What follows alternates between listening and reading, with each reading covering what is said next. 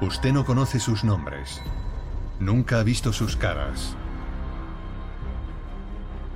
Garbo, Triciclo, Tesoro, Brutus y Bronx fueron espías británicos durante la Segunda Guerra Mundial. Su misión, engañar a Adolf Hitler para garantizar el éxito de los desembarcos del día D en Normandía. Los dobles agentes, los cables cifrados, la información falsa que pasaban a diplomáticos extranjeros fue una operación brillante. Una vida en las sombras que transformó a estos cinco agentes en maestros del engaño. Su responsable opinaba que era el mejor actor del mundo. Nunca me ha gustado dar mi opinión a menos que tenga razones para justificar mis afirmaciones. Esta es la historia de tres hombres y dos mujeres de los que nunca ha oído hablar y que cambiaron el curso de la historia.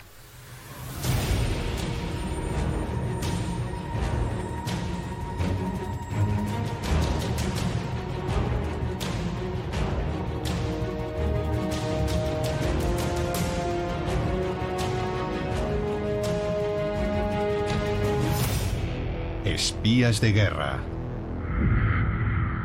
Los espías del día D. Con el avance de la Segunda Guerra Mundial, la Alemania de Hitler continúa extendiendo su dominio. Praga, París, Copenhague. Las grandes ciudades de Europa caen una tras otra bajo el yugo del ejército nazi. En noviembre de 1943, el Tercer Reich y su Führer tienen el control sobre 15 naciones. Gran Bretaña, Estados Unidos y Canadá unen sus fuerzas para liberar la Europa ocupada. Entonces se lanza la operación Overlord. Su objetivo, desembarcar a miles de soldados en las playas de Normandía en junio de 1944 y forzar al ejército nazi a replegarse al otro lado de las fronteras de Alemania. Es muy arriesgado. El enemigo espera desde hace tiempo un ataque de gran envergadura en algún lugar de la costa atlántica. Y la victoria contra el poderoso ejército del Reich no está en absoluto garantizada. Yo diría que las divisiones Panzer se cuentan entre las mejores formaciones militares que han existido en el mundo con unos tanques impresionantes. Desde luego los aliados tenían muchos más tanques, pero los tanques alemanes eran soberbios. Yo diría que el ejército alemán, como institución, era muy superior al ejército británico y al americano. Entonces, ¿cómo se puede derrotar al poderoso ejército del Tercer Reich? ¿Cómo pueden garantizar los aliados el éxito del desembarco en Normandía?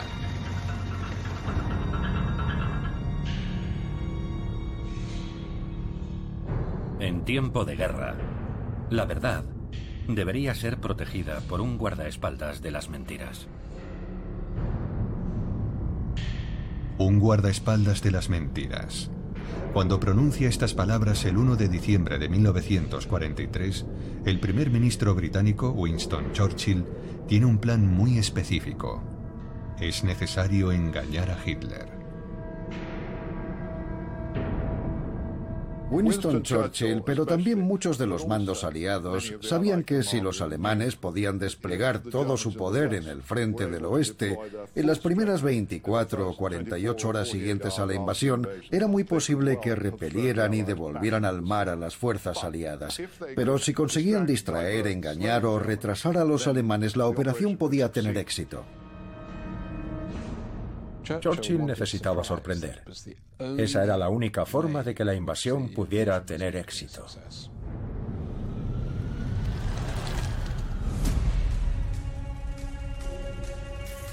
El Tesoro de Su Majestad es uno de los muchos edificios oficiales de Londres. En su sótano hay un búnker construido en secreto en 1938. Es el gabinete de guerra.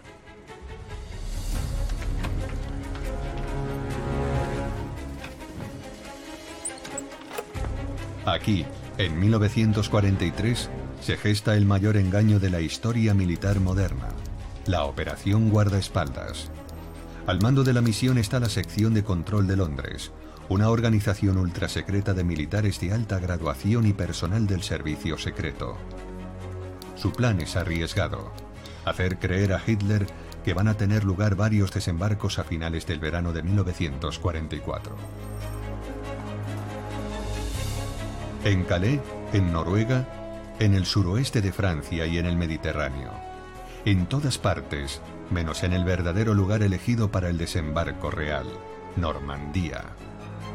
Para dar verosimilitud al plan, los aliados crean un ejército fantasma. El primer grupo de ejército de los Estados Unidos, FUSAG, según sus siglas en inglés, asumando un general de carne y hueso, George Smith Patton, bien conocido por los alemanes por sus campañas en el norte de África y Sicilia. Los alemanes sabían que iba a jugar un papel determinante en los desembarcos. Por ello se anunció públicamente que estaría al mando del primer grupo de ejército de los Estados Unidos. Y los efectivos del FUSAG fueron situándose donde los alemanes pensaban que estarían, en el sureste de Inglaterra, preparándose para embarcar rumbo al paso de Calais. Los estudios cinematográficos ingleses perfeccionaron la ilusión del fusag. Crearon docenas de tanques hinchables y lanchas de madera, señuelos que fueron desplegados en el sureste de Inglaterra. El plan se basaba en suministrar a los alemanes lo que ya estaban predispuestos a creer. Así pues, antes de una invasión por el paso de Calais, era de esperar una concentración de tropas en el sureste de Inglaterra. ¿Y cómo se podía conseguir? Aparecieron noticias en los periódicos informando de peleas por mujeres entre soldados americanos en los pubs y hoteles del sureste de Inglaterra. En realidad nada de aquello ocurrió, pero esas noticias salieron en los periódicos.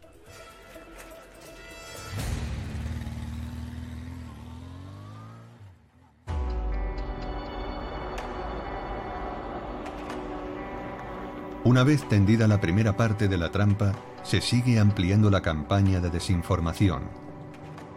Esa misión es encomendada a otra organización ultrasecreta, el Comité 20, o la doble cruz. Bajo el mando de Sir John Cecil Masterman, integraba a representantes de la sección de control de Londres, los servicios secretos británicos y los ejércitos aliados.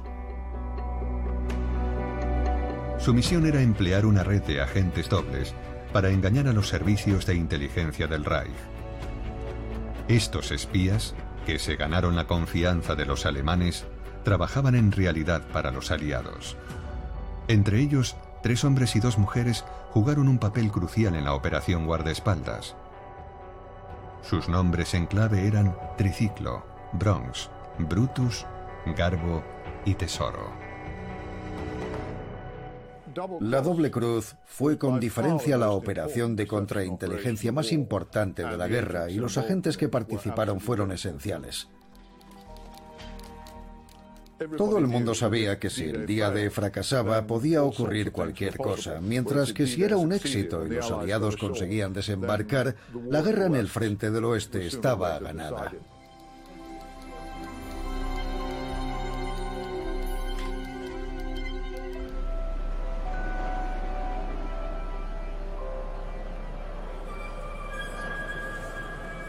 El Archivo Nacional de Kew conserva todos los detalles de esta monumental impostura.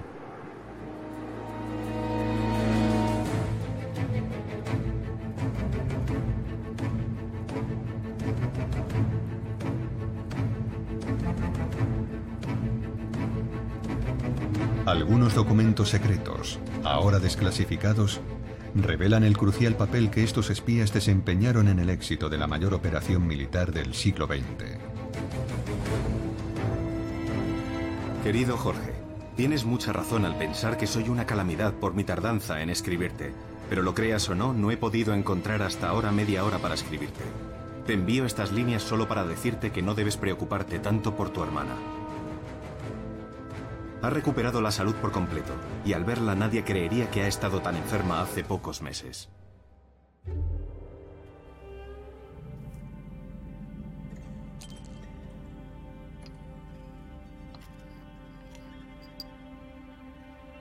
En esta carta, en apariencia intrascendente, un doble agente envía discretamente un mensaje a su responsable alemán.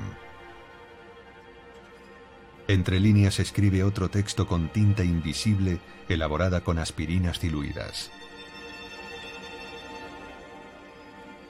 Los buenos espías, los que quieren vivir muchos años, intentan no tener entre sus pertenencias ningún tipo de instrumental asociado al espionaje. Su seguridad depende de que puedan pasar por ciudadanos normales. De modo que si pueden, utilizan productos químicos domésticos, cosas que se pueden comprar en una farmacia, y con ello elaboran una tinta que pueden emplear para comunicarse con sus superiores. La tinta invisible es fácil de hacer aunque revelar el texto es más complicado. Los servicios de inteligencia alemanes desarrollaron un complejo método en dos pasos. Primero, aplicaban a la carta una solución química y debían dejarla secar al menos una hora. A continuación, aplicaban otra fórmula química secreta y al secarse la segunda solución, lentamente iba apareciendo el mensaje.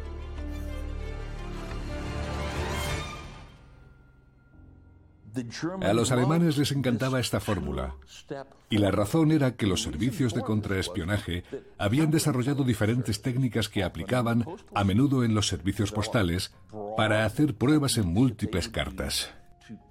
Elaboraban un cóctel con varios reactivos y lo aplicaban con un pincel en la superficie del sobre para ver si había indicios de textos ocultos.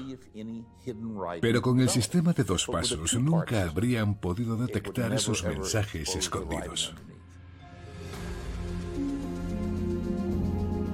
Esta carta en apariencia inocente, escrita ocho meses antes del día D, oculta un mensaje invisible reflejado en las transcripciones es una de las miles que se guardan en el Archivo Nacional pertenecientes a la Operación Guardaespaldas. A la izquierda está la carta visible, a la derecha el texto oculto. Tengo demasiado material para enviarlo por carta. Y como nada es especialmente urgente, lo llevaré yo mismo dentro de unas tres semanas. El texto oculto está firmado con el nombre en clave Iván. Para el Servicio Secreto Británico, este es el doble agente triciclo. Su nombre real, Dusko Popov, un serbio de 30 años que había estudiado Derecho en Alemania. Dusko Popov, antes de que apareciera James Bond, ya era para mí la personificación de él. Era refinado, atractivo, Tenía una habilidad especial para seducir a las mujeres. Era un verdadero don Juan y un gran animador. Siempre tenía una historia divertida para cualquier ocasión. Era jugador, aficionado a las fiestas y un auténtico playboy. Pero era un hombre muy sociable, muy cautivador. Era imposible que no te gustara Dusko. Uno pensaría que desarrollar actividades de perfil alto, ir y venir con mujeres, asistir a fiestas, eh, todas esas cosas incrementan el riesgo para un agente. Si estás buscando un agente, por lo general buscas a un hombre o una mujer discreto y gris. Alguien que se mueva bajo la superficie, que no atraiga la atención y que haga el trabajo. En el caso de Popov, no era esa clase de persona, pero le funcionó bien, porque creo que los alemanes, primero, no debieron sentir mucha curiosidad por él, y segundo, si se hubieran fijado en él, habrían pensado, no, ningún servicio de inteligencia razonable reclutaría a un hombre como este como agente.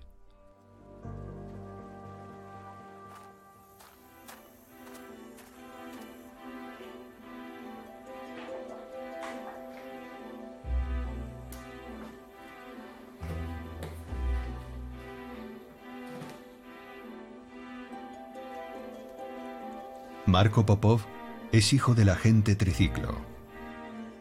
Custodia los archivos y la historia personal de su padre. Dusko, después de cursar sus estudios en Belgrado, hizo el doctorado en Friburgo, Alemania. Y allí conoció a un alemán de origen danés llamado Johnny Jebsen.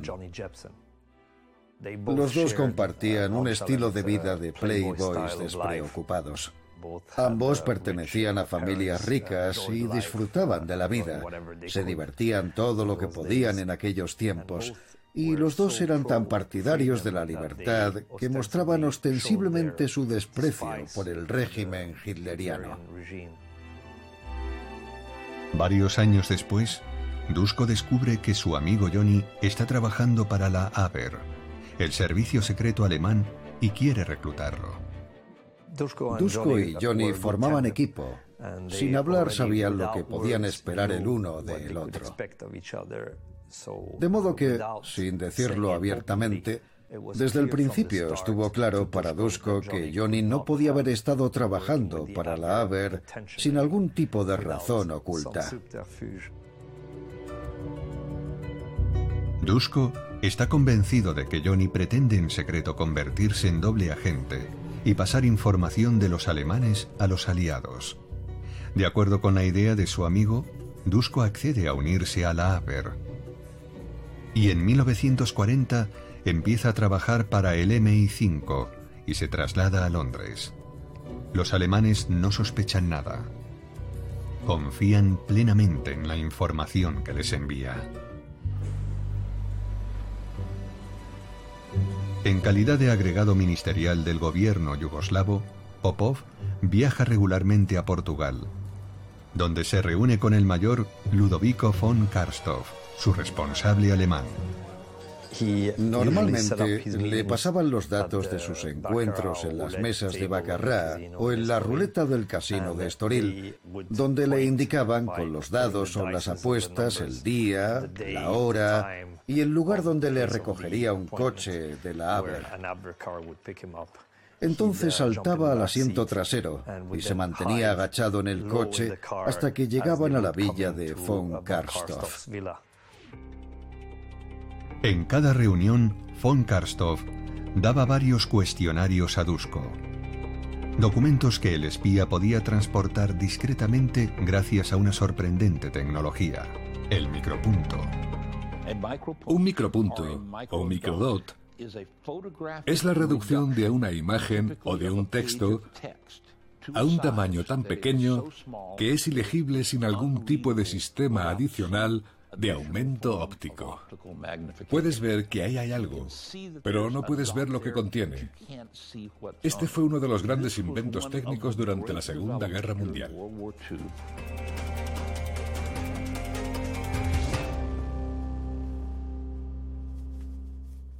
Al ser tan pequeño podía ocultarlo con facilidad para que no fuera detectado al cruzar la frontera.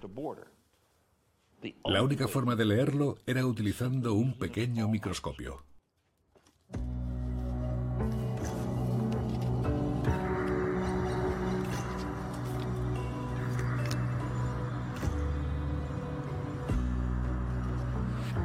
De regreso en Londres, el espía lee las preguntas que le envía la APER.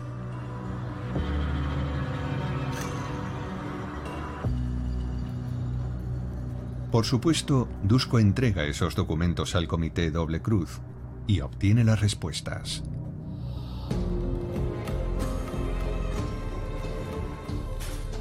La intensa vida social y amatoria de Triciclo proporciona al comité la tapadera perfecta para justificar el origen de su información. Durante meses el doble agente ejecuta un verdadero número de equilibrismo entre Londres y Portugal. Un paso en falso y se expone ante los servicios secretos alemanes. Un doble agente, al tratar con dos responsables, está tratando con dos profesionales. Ambos profesionales están siempre buscando señales que indiquen si ese doble agente es leal a su organización o no. Y por eso, durante la actividad de cualquier doble agente, ese agente va a tener que enfrentarse a situaciones en las que el otro bando constantemente pone pruebas. El agente tiene que mantenerse alerta bajo cualquier circunstancia y tiene que elaborar historias que encajen con lo que sea que esté haciendo. Si va a reunirse con el servicio que lo está controlando, ha de tener una historia que contar al otro servicio. Voy a ir a Portugal. ¿por qué estoy en Lisboa? Estoy por negocios, pero necesita tener una historia que contar al otro servicio. Cualquier error en este sentido puede tener graves consecuencias para él.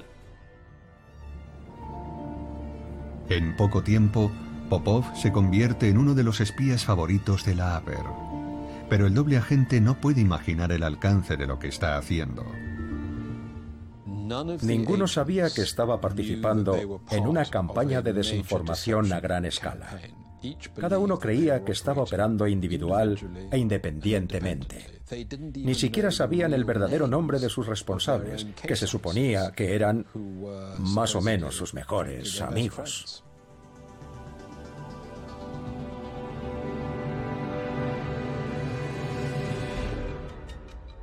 El Comité Doble Cruz mantiene a todos los agentes en la ignorancia. Tras diseñar las informaciones falsas que quieren hacer llegar a los alemanes, las fragmenta y distribuye las piezas aparentemente inconexas a los responsables de los agentes dobles. Estos, al final de la cadena, no tienen ninguna perspectiva de lo que está sucediendo. Los desembarcos del día D, desde el punto de vista de la inteligencia, son como un rompecabezas. No estás enseñando la foto del rompecabezas a tu enemigo. Lo que le estás dando son las piezas del rompecabezas. Y esas piezas solo encajan entre ellas. Se solapan. Y ese solapamiento se llama verificación de fuentes. Y significa que una información confirma una segunda información. Y se deja que sea el enemigo el que llegue a la conclusión de lo que ya está predispuesto a creer. Poco a poco, se va escribiendo una historia falsa paralela a la real, en la que las fuerzas aliadas son más numerosas, están mejor equipadas y están preparadas para atacar al Tercer Reich en diferentes puntos. Para llevar a cabo el engaño, es necesario tener agentes dobles trabajando en primera línea. Uno de ellos va a llevar su compromiso con la causa aliada hasta el límite. Sus nombres en clave, Garbo para los británicos, Alaric para el bando alemán, Juan Puyol García, español, es uno de los mejores y más imaginativos espías de la corona británica. Su carrera comienza en 1939 con el fin de la Guerra Civil Española. Asqueado por el totalitarismo, decide dedicar sus esfuerzos a combatir la ideología nazi, como relata en sus memorias, publicadas en 1986. Yo ansiaba justicia. En el torbellino de ideas y fantasías que daban vueltas y más vueltas en mi cabeza, empezó a tomar forma lentamente un plan. Tenía que hacer algo práctico. Tenía que hacer mi contribución al bien de la humanidad. Tamara Kreisler es nieta del agente Garbo y una de las herederas de la increíble historia de sus abuelos. No creo que mi abuelo y mi abuela decidieran hacerse espías. Creo que fueron más bien las circunstancias las que propiciaron esa situación.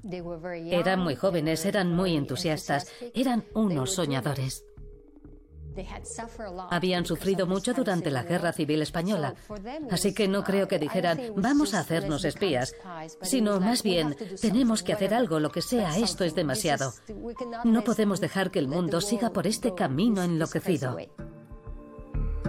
Juan Puyol García y su esposa Araceli intentan contactar con los servicios secretos aliados, pero los aliados mandan de vuelta a casa a la inexperta pareja. Entonces entran en contacto con los servicios secretos alemanes con la intención de suministrarles información falsa. Fueron reclutados por los alemanes en 1941. Bajo el nombre en clave de Alaric, empieza a enviar información de última hora desde Londres. Solo que él nunca ha pisado la capital británica. Había conseguido llegar hasta un pequeño pueblo cerca de Lisboa llamado Cascais y desde allí fingió que estaba en Inglaterra y que había reclutado a un piloto de la compañía KLM que volaba regularmente entre Inglaterra y Portugal. Y explicaba que las cartas de Alaric estuvieran mataselladas en Lisboa, porque les dijo que su correo las echaba al buzón en Lisboa.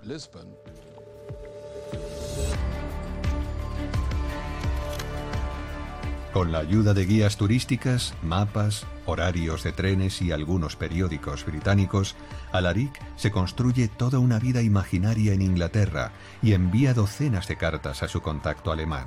Él y su esposa llevan la impostura aún más lejos. Fingen que Alaric ha reclutado a otros agentes, convirtiéndose en la cabeza de una red de espías que solo existe en su imaginación. De hecho, lanzaron su propia operación de desinformación, sin saber siquiera que existía el comité Doble Cruz. Eran unos espías independientes. No sé, si lo piensas bien, ¿a quién se le ocurre hacerse espía por su cuenta? Es una idea bastante peculiar, ser espía independiente. En abril de 1942, más de dos años antes del día D, los ingleses reparan en este prolífico informante que se ha ganado la confianza de los alemanes. Juan Puyol García se traslada a Londres con su esposa y se incorpora a la red de la doble cruz bajo el nombre en clave, Garbo.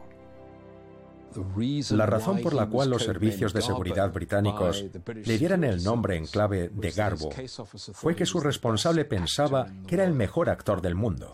Era capaz de vender nieve a los esquimales, un actor brillante que tenía un estilo único.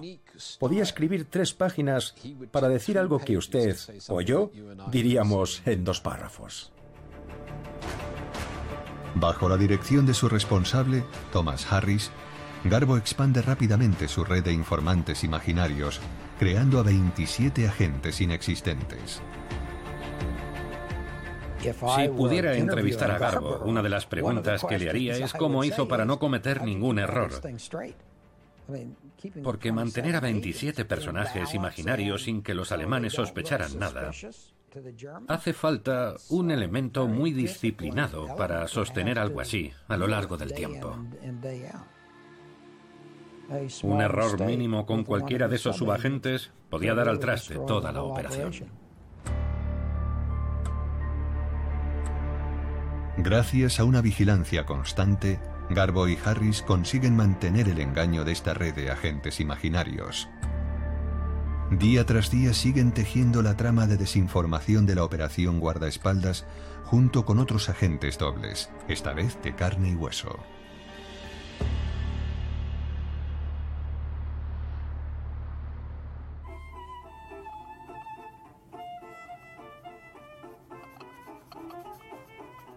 También quiero mencionar que en mi última visita a Bristol vi a un número considerable de soldados y oficiales americanos que llevaban en el brazo una gran A negra. Estas son las palabras de Natalie Sergeyev, alias Lily. Nacida en Rusia y educada en París, ofrece sus servicios a la Haber a principios de la guerra. Como triciclo y garbo, no está a favor de los nazis y desde el primer momento su intención es traicionar a los nazis. Tan pronto como los servicios secretos alemanes la envían a Londres, contacta con el MI5 para convertirse en agente doble. Desde este momento su nombre es Solange para la Haber y Tesoro para los aliados. Pero una vez es destinada a Inglaterra, Tesoro plantea una exigencia un tanto insólita. Quiere que su mascota viaje con ella. Lily era una mujer con un carácter temperamental y muy difícil. Tuvo varios conflictos por no poder viajar con su mascota y protestó. No comprendía, incluso en mitad de la guerra, que en el Reino Unido hubiera unos controles tan estrictos de los animales, porque allí, a diferencia del resto de Europa, estaba libre de rabia. De modo que Lily tenía que viajar sola, sin su mascota, hasta que hubiera cumplido una cuarentena de seis meses. Y fue un gran problema. Al final se acordó que su mascota pasaría ese tiempo en Gibraltar y después se reuniría con ella. Tesoro desarrolló un intenso trabajo para el Comité Doble Cruz. Cuando los alemanes piden que describa la insignia de los soldados que ha visto durante sus viajes, el comité impone lo que debe decir. Los servicios de inteligencia alemanes recababan información de un número muy limitado de fuentes, pero lo que necesitaban realmente era la prueba visual. Que alguien fuera a los pueblos de la zona y viera los brazaletes, o la insignia en los uniformes, o la insignia en los tanques, o en los vehículos. El simple hecho de ver a un solo soldado con una insignia en un lugar determinado, en una fecha determinada, tiene el efecto de autentificar otros muchos informes anteriores. Durante meses, Tesoro y otros agentes transmiten miles de fragmentos de información al Reich. Y para cerciorarse de que el engaño está funcionando, el Servicio Secreto Británico emplea una herramienta extraordinaria el centro de descifrado de Bletchley Park.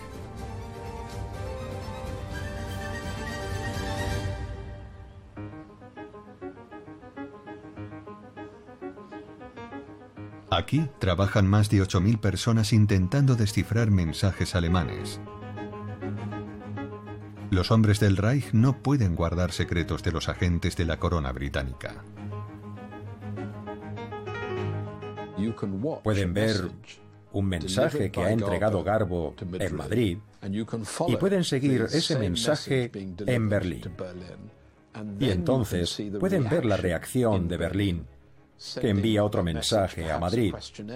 Quizá un cuestionario solicitando más información sobre elementos específicos, que a su vez se hace llegar a Garbo con otro cifrado distinto.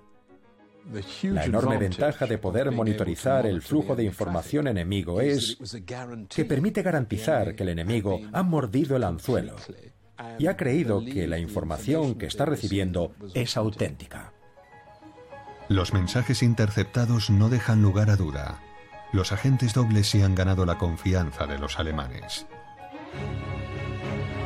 En mayo de 1944, un mes antes del desembarco, los servicios secretos del Reich están convencidos de que las tropas aliadas están concentradas principalmente en la región de Dover y en la costa este. Los alemanes posicionan a sus tropas de acuerdo con lo que creen saber y sitúan a tres divisiones clave en el área de Calais. Pero esta es la verdadera posición de las tropas aliadas. La mayor parte está concentrada un poco más al oeste, preparándose para saltar a las playas de Normandía. Ahora, para mantener la impostura hasta el desembarco, los dobles agentes intensifican la urgencia de sus mensajes. Envíeme 50 libras de inmediato. Las necesito para el dentista. Este telegrama se envía el 15 de mayo de 1944. Su remitente es Elvira Josefina Concepción de la Fuente Sadoa, alias Agente Bronx.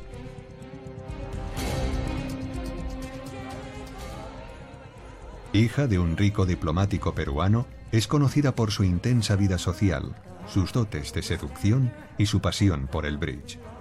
Una tapadera perfecta para transmitir información oculta en cotilleos de la alta sociedad. Este anodino telegrama esconde un mensaje en clave para su responsable. La suma de dinero indica un área geográfica específica, el objetivo de un ataque aliado inminente el Golfo de Vizcaya, en el norte de España.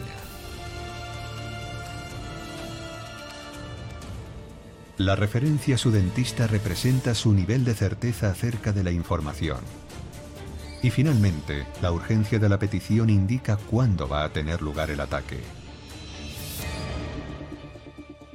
El 15 de mayo de 1944, la Haber descifra el telegrama, Dentro de un mes, hacia el 15 de junio, tendrá lugar con seguridad un ataque en el Golfo de Vizcaya. Lo que hay en el Golfo de Vizcaya es la división Das Reich, una unidad muy importante. Y al recibir este mensaje, el alto mando alemán la mantiene allí. Así que básicamente tenemos un telegrama que consigue paralizar una unidad clave del ejército alemán. Toda una división Panzer se queda estacionada, esperando una invasión que no va a llegar nunca. La operación guardaespaldas sigue cumpliendo su cometido. El desembarco es inminente y los aliados tienen confianza en sus posibilidades, pero de repente ocurre lo inesperado.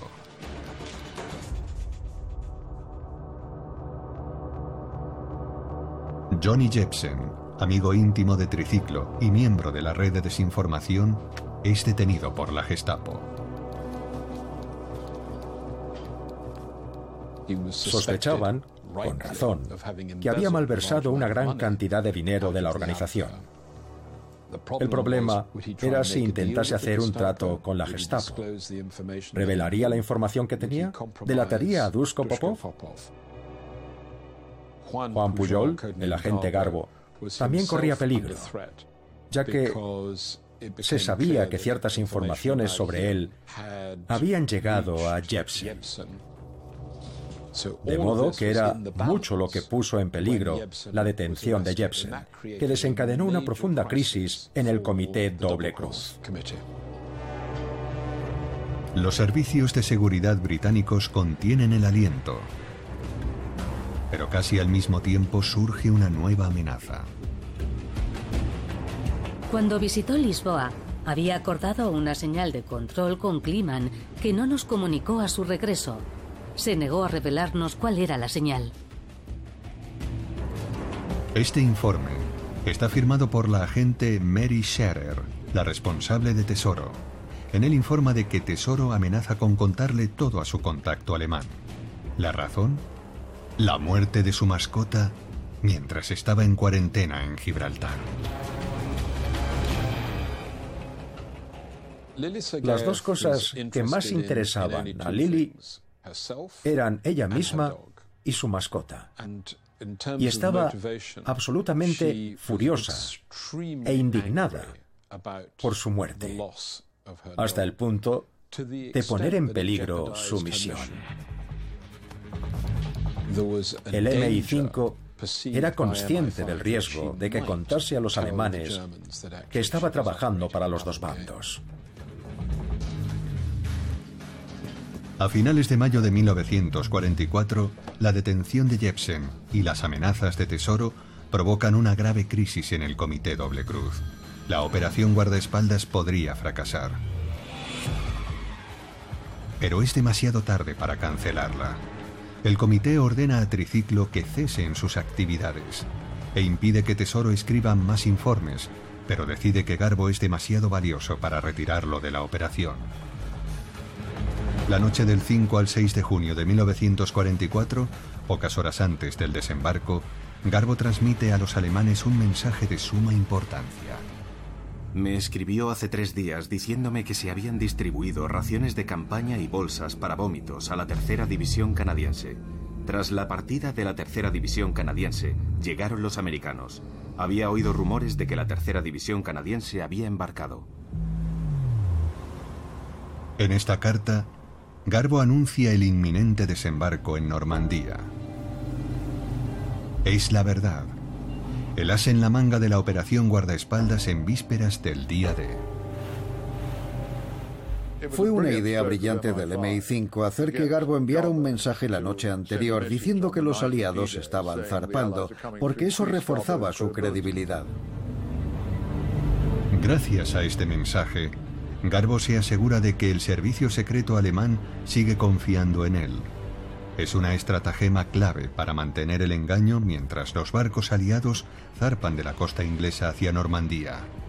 El alto mando nazi sigue pensando que es una maniobra de distracción.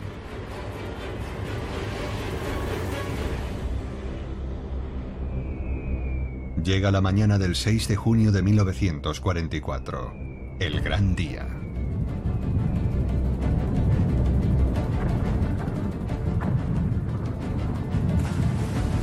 Unos 8.000 buques de guerra fondean frente a la costa normanda. Alrededor de 175.000 hombres asaltan las playas. Mientras tanto, en Alemania, nadie parece alarmarse. Ni siquiera Hitler. Hitler estaba en su residencia de montaña en los Alpes alemanes. Y de hecho, la noche del 5 de junio estuvo viendo películas con Eva Braun y Joseph Goebbels. Goebbels se retiró hacia las 2 de la mañana y Hitler se fue a dormir alrededor de las 3, dando instrucciones de que no fuera molestado. El mismo Hitler esperaba que se produjera un ataque, pero pensaba que iba a ser una maniobra de distracción previa a una ofensiva mucho mayor. Por eso, al llegar la noticia del desembarco en Normandía, nadie quiso despertar a Hitler por un ataque que no iba a ser más que una falsa alarma. Y te das cuenta de que en uno de los momentos más trascendentales de la guerra, Hitler estaba durmiendo. En las playas de Normandía la lucha es encarnizada. En las primeras 24 horas más de 10.000 soldados aliados resultan muertos, heridos o desaparecidos. Pero las defensas alemanas van cayendo gradualmente y no llegan refuerzos para rechazar a los aliados. Después de todo, Jepsen y Tesoro no han comprometido la operación. La noche del 6 de junio la guerra está lejos de terminar. Ahora las tropas aliadas tienen que avanzar en territorio enemigo.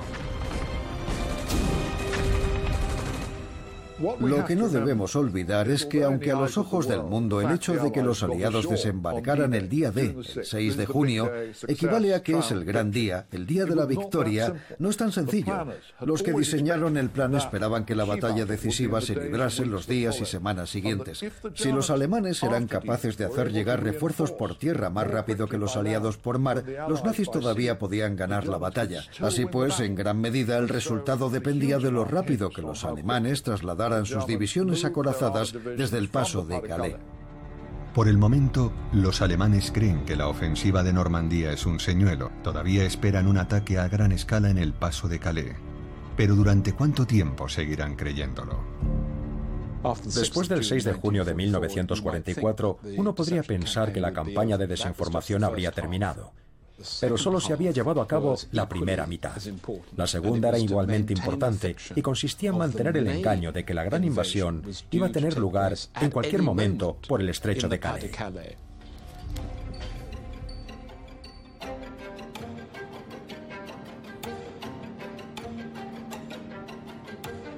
Ya el 7 de junio, todos los agentes que siguen en la operación envían nuevos informes a sus responsables alemanes no pueden ser más explícitos. El ataque a Calais es inminente. Por el informe mencionado queda perfectamente claro que este ataque es una ofensiva a gran escala, no una maniobra de distracción. Nunca me ha gustado dar mi opinión a menos que tenga razones para justificar mis afirmaciones. Solo una parte de las fuerzas aliadas está en la operación de Normandía. El grueso sigue aquí por el momento.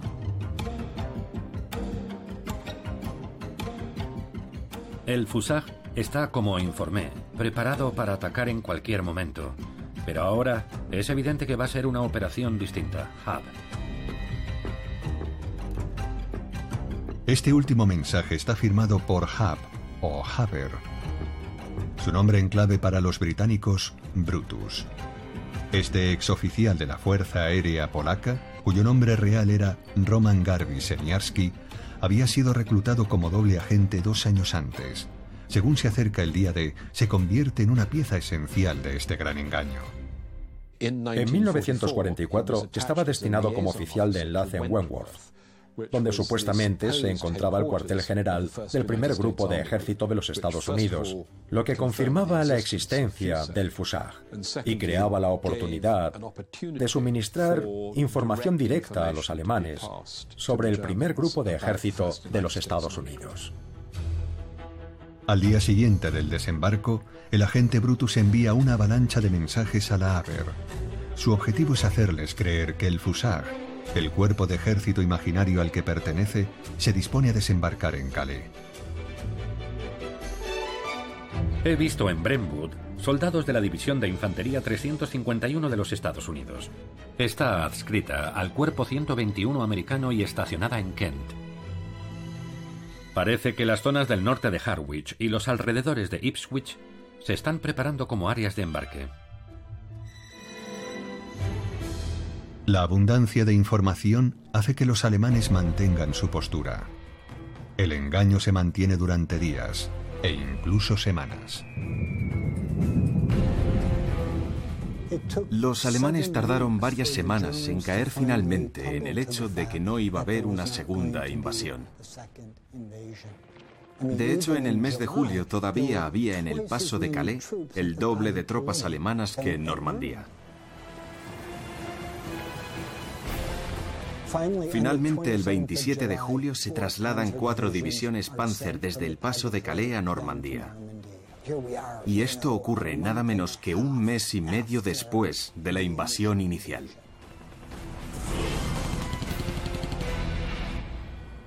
Una de las muchas cosas extraordinarias de la Operación Fortaleza es que la mayor esperanza de los aliados era conseguir mantener la incertidumbre hasta el final del día D, y pensaban que si tenían mucha suerte podrían mantener esa incertidumbre varios días más.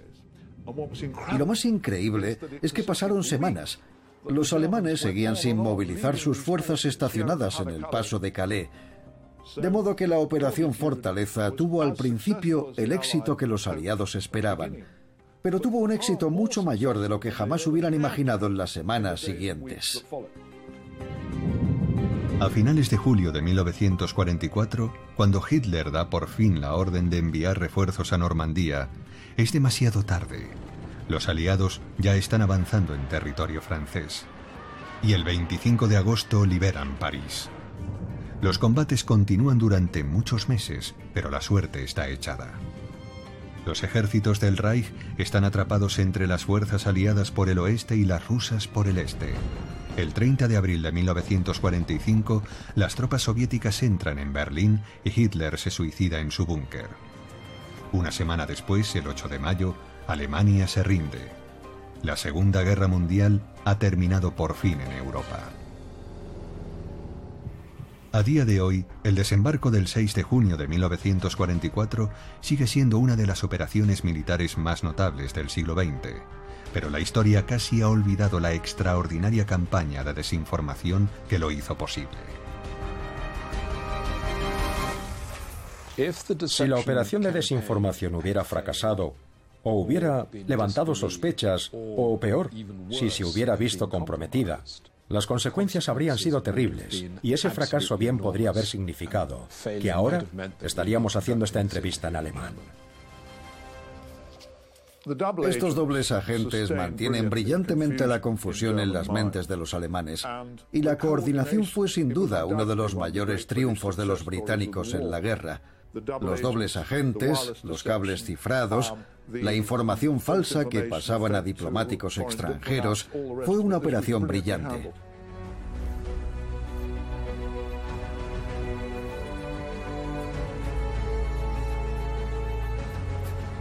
Al final de la guerra, estos dobles agentes no tienen la menor idea de la importancia del papel que han desempeñado. La mayoría abandona el Reino Unido y sigue adelante con su vida. Después de la guerra, estos agentes volvieron a llevar una vida anónima. Garbo emigró a Venezuela y estuvo trabajando como intérprete y profesor de inglés para acabar regentando un pequeño hostal en Maracaibo.